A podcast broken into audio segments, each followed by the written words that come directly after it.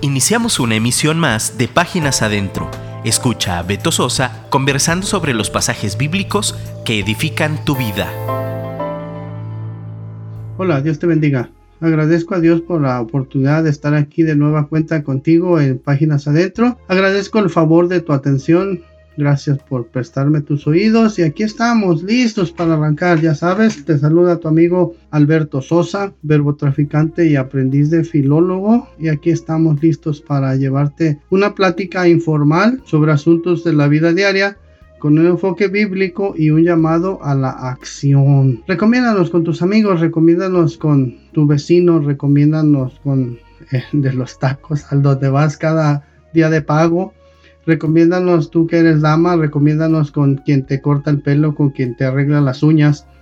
Recomiéndanos. La oración que le hacemos a Dios es que esta plática pueda servir para aliviar un poco alguna necesidad o para infundir aliento, para ayudar. Precisamente, ya sabes, el eslogan de, de un radio, contenido que edifica tu espíritu. Hoy estaremos hablando sobre implementos de emergencia. Ya sabes, eh, cuando vas en tu vehículo, bueno, o, en tu vehículo o en, los lugares de trabajo, pues la Secretaría del Trabajo aquí en México, si así se llama, pide que haya instrumentos o implementos de emergencia. Y bueno, los, los vehículos eh, donde se transporta personal, aunque también los privados, ¿no? Eh, pero los vehículos que transportan personal, la ley dice que deben de traer en sus implementos de viaje herramienta para solucionar cualquier contingencia.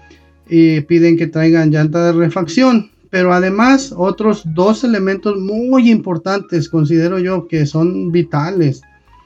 Y esto está planeado para poder atender una situación de emergencia. Y estos dos implementos son un botiquín y un extintor. Lógicamente el botiquín debe estar surtido y debe tener lo necesario, ¿no? Porque si lo trae vacío, pues no sirve y un extintor o extinguidor, también aquí en México se le llama extinguidor. Y bueno, el, extinguidor lógicamente debe estar eh, a, su capacidad y debe estar eh, en situación útil, ¿no? Porque también los extintores, si no les pones carga cada cierto tiempo, pues eh, a la hora que los quieres usar no sirve. Entonces hay que traerlo, pero hay que tenerlo disponible para ser útil, ¿no? Y estos implementos, estos dos implementos pueden hacer la diferencia entre la vida y la muerte.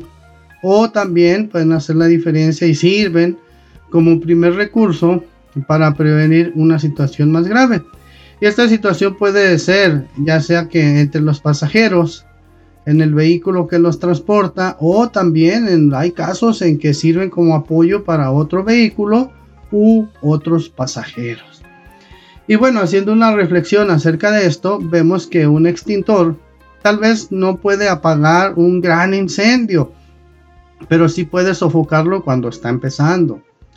Una venda no puede reponer herida, o más bien no puede reponer la sangre perdida, pero sí, si la aplicas rápidamente o eh, en el momento exacto, puede detener un, un sangrado.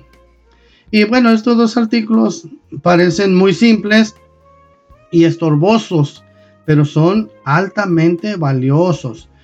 Tal vez pienses, no pueden prevenir nada. Sin embargo, bien empleados ayudan o evitan que el daño sea mayor.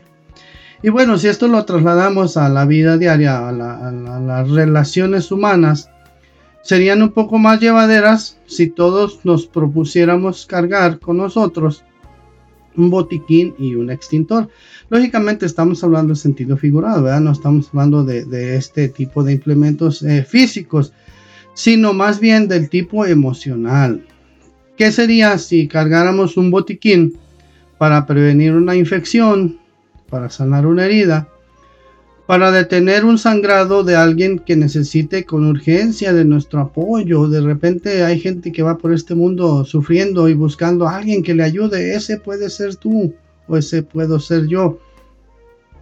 Necesita nuestra comprensión antes de que la herida se haga mucho más grande.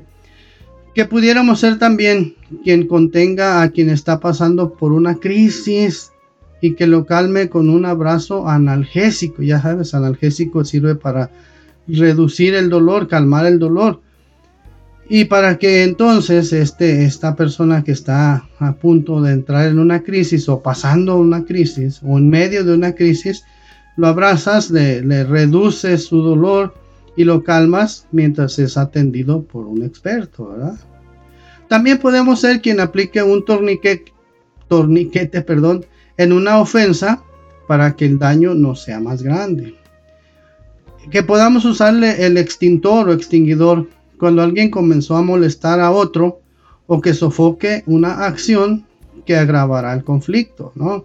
Eh, podemos, no sé si te ha pasado algunas veces, vemos que alguien se va a pelear, bueno, alguien quiere pelearse y, y Dios nos ha dado la capacidad eh, de, poderles decir que se calmen, que se tranquilicen. Yo lo he hecho muchas veces y gracias a Dios que se han calmado. Bueno, eh, también una de, disfunción más bien, que a veces creemos que como no se usan los extintores y los botiquines y como ocupan espacio, a veces terminamos considerándolos innecesarios.